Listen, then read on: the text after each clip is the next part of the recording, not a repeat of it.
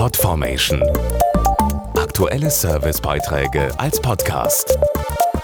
Regelmäßige Infos und Tipps aus den Bereichen Computer und Technik.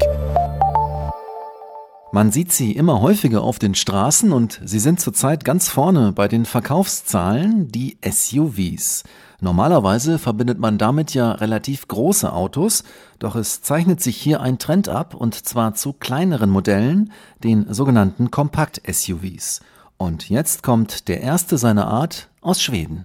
Der XC40 ist das erste Kompakt-SUV von Volvo. Es hat genauso viel Sicherheit an Bord wie seine großen Brüder. Dazu Deutschlandchef Thomas Bauch. Dazu zählt zum Beispiel die neueste Generation von dem City Safety System. Das verhindert Kollisionen mit anderen Fahrzeugen, aber auch Fußgängern, mit Tieren.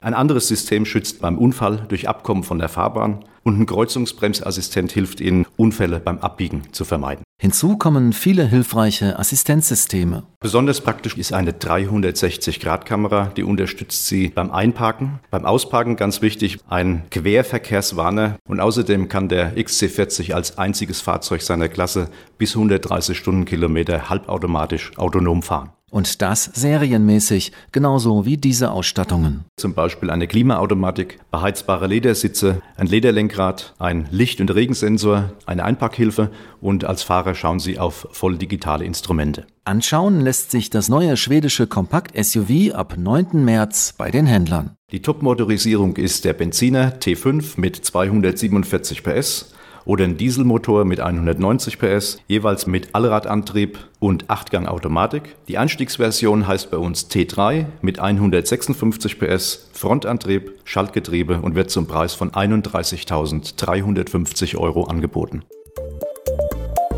Podformation.de Aktuelle Servicebeiträge als Podcast.